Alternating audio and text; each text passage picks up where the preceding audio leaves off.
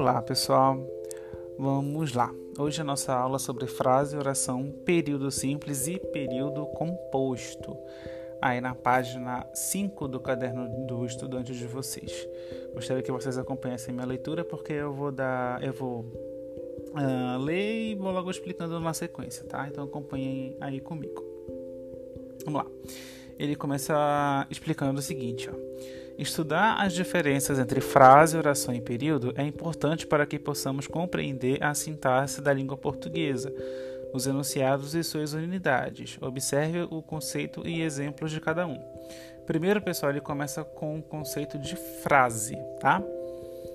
É a palavra ou grupo de palavras que forma um enunciado de sentido completo, caracterizando-se pela entoação que lhe assinala o começo e o fim. E aí ele dá uma classificação eh, que eles podem ser classificadas uh, em algumas partes, tá? Mas para que vocês entendam antes dessas, dessas classificações.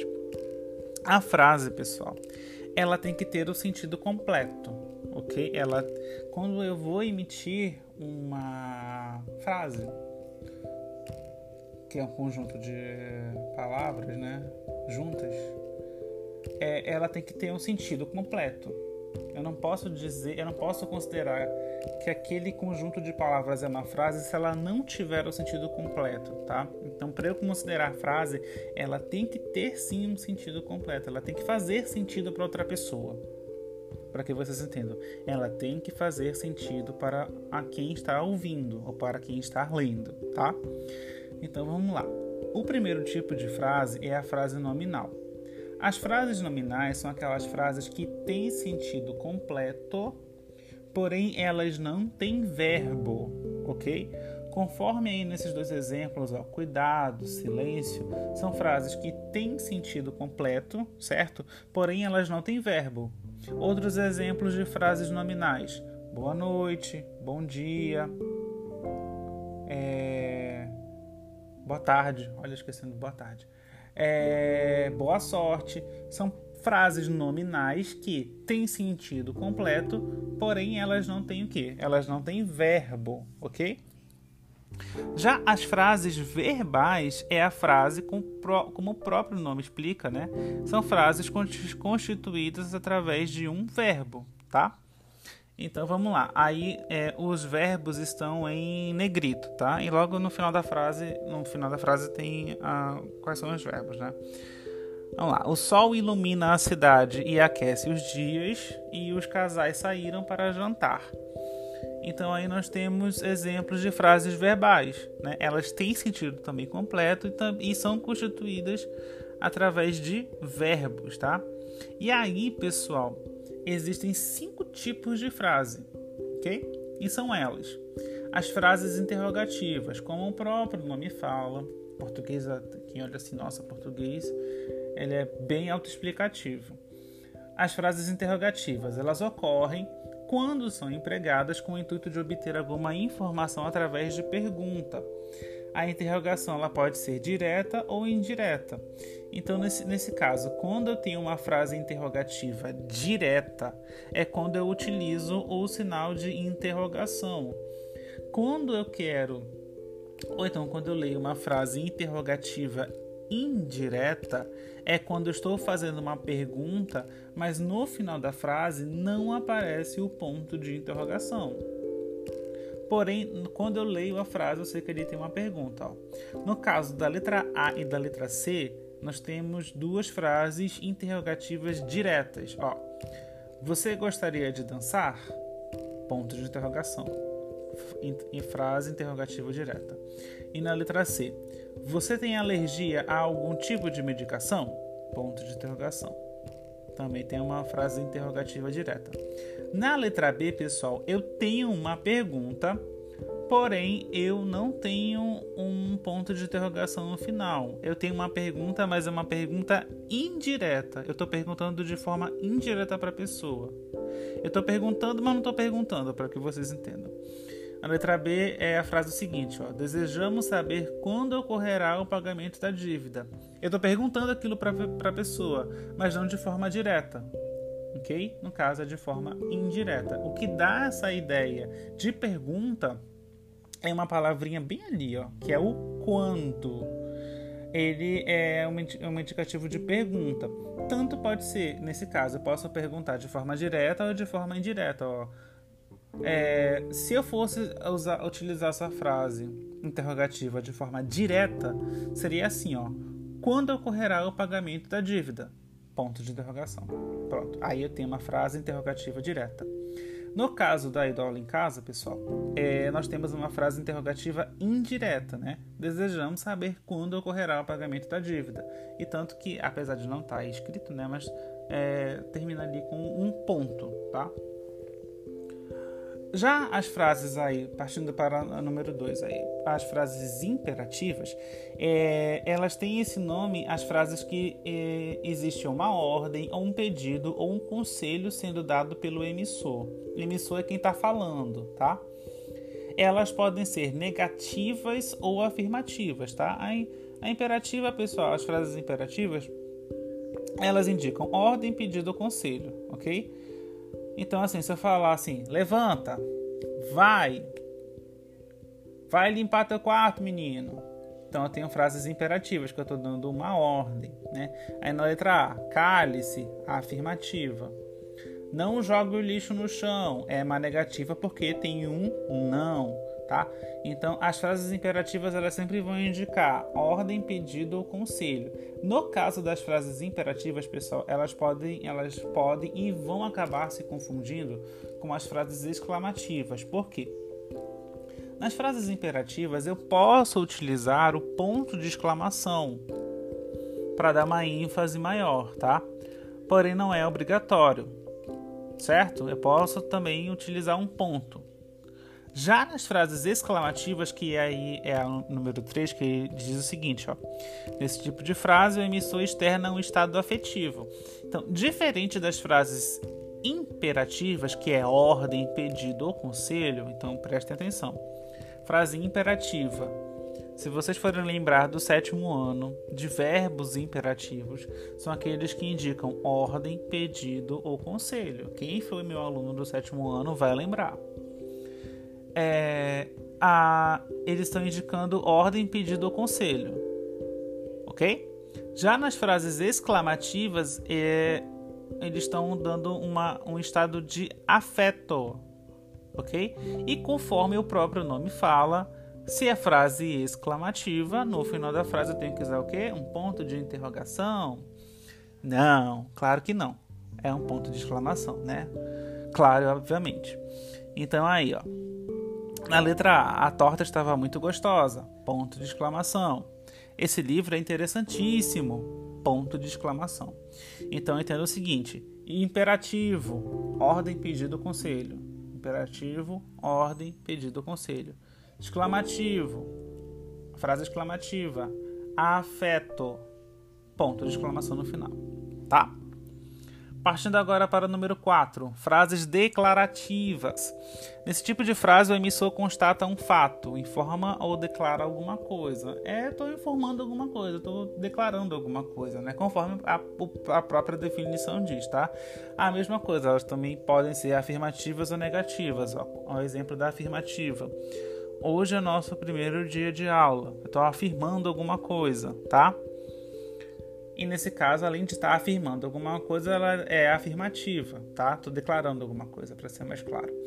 E na letra B, ontem não deu tempo de fazer a pesquisa, negativa. Também estou declarando, estou afirmando alguma coisa, só que de forma negativa, por conta do dessa palavrinha aí, o não, tá?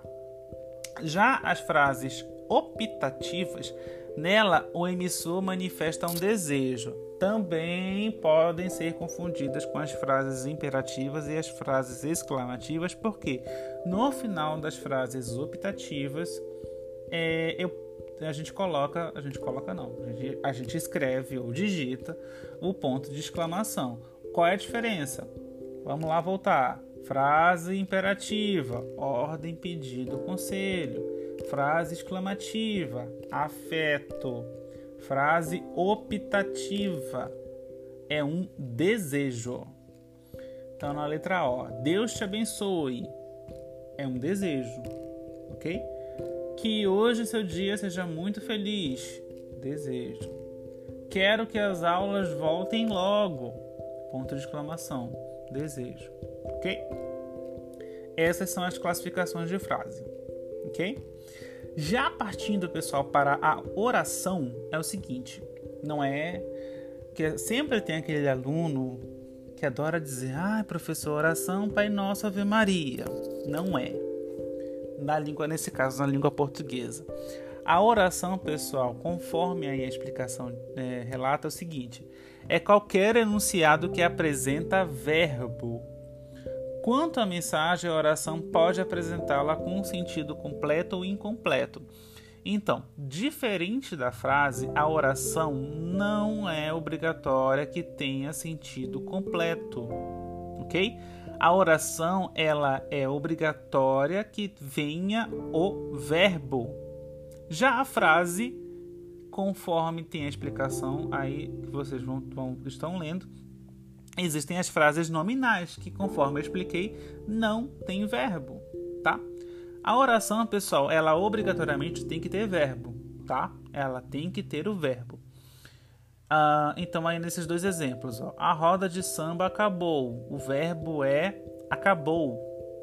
Na letra B, que queria negar suas origens. O verbo aí é queria. Então aí eu tenho uma oração. Então, toda vez que vocês virem uma uma um conjunto de palavras em que tenha um verbo a, para cada verbo é uma oração. Ok? Então, por exemplo, se eu falar uma. Um, um, eu, porque eu não quero falar frase, né? Porque a gente está acostumado a falar frase. Mas eu, eu ler conjunto de palavras em cada. em que eu, em que eu é, analisar e eu contabilizar os verbos, para cada verbo é uma oração certo? Lembrem disso. E é por isso que ela nem sempre tem sentido completo, porque eu, eu posso falar assim, no exemplo. Eu quero. Não tem sentido completo, porém tem um verbo, que no caso é eu quero, né? Então assim, no caso, no caso se eu falar eu quero é uma oração com sentido incompleto. Eu quero comer, eu quero dormir, eu quero comer, porque eu tô com fome. Então, assim, uh, aqui eu tenho uma oração, tá? Nesse caso, com sentido incompleto, certo? E conforme eu falei, ela tem que ter um verbo para ser considerada oração, tá? Já o período simples e o período composto é mais ou menos o seguinte, conforme ele está explicando. O período simples são aqueles constituídos por uma oração, ou seja, um enunciado com apenas um verbo e sentido completo.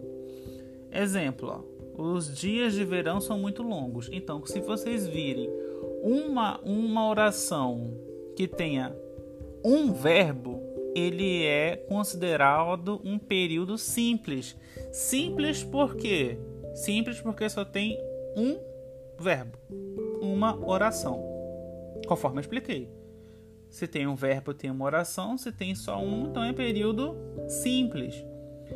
Período composto, conforme na explicação, são aqueles constituídos por mais de uma oração, ou seja, dois verbos ou mais.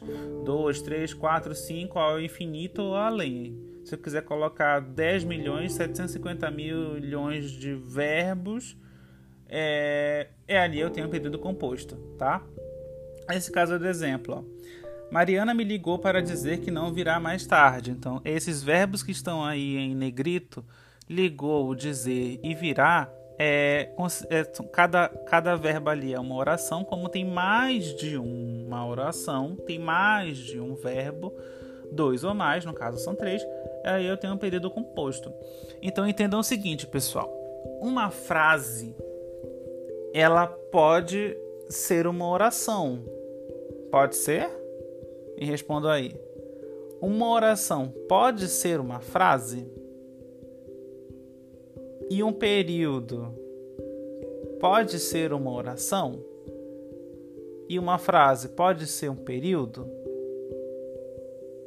Porque, conforme eu falei, para ser frase, ela tem que ter sentido completo, né? Já a oração, ela pode ter sentido completo ou não, ok? E o período, ele tem que ter verbo, certo? É, eu, eu, sempre gosto de fazer essa pergunta para vocês, uh, no caso, porque é, fica um pouquinho complicado porque vocês podem acabar se, se confundindo quando se trata disso, né? Se uma frase pode ser uma oração, se uma oração pode ser um período, se um período pode ser uma frase, né? Porque é, é, é um assunto que ele acaba se interligando muito um com o outro, né?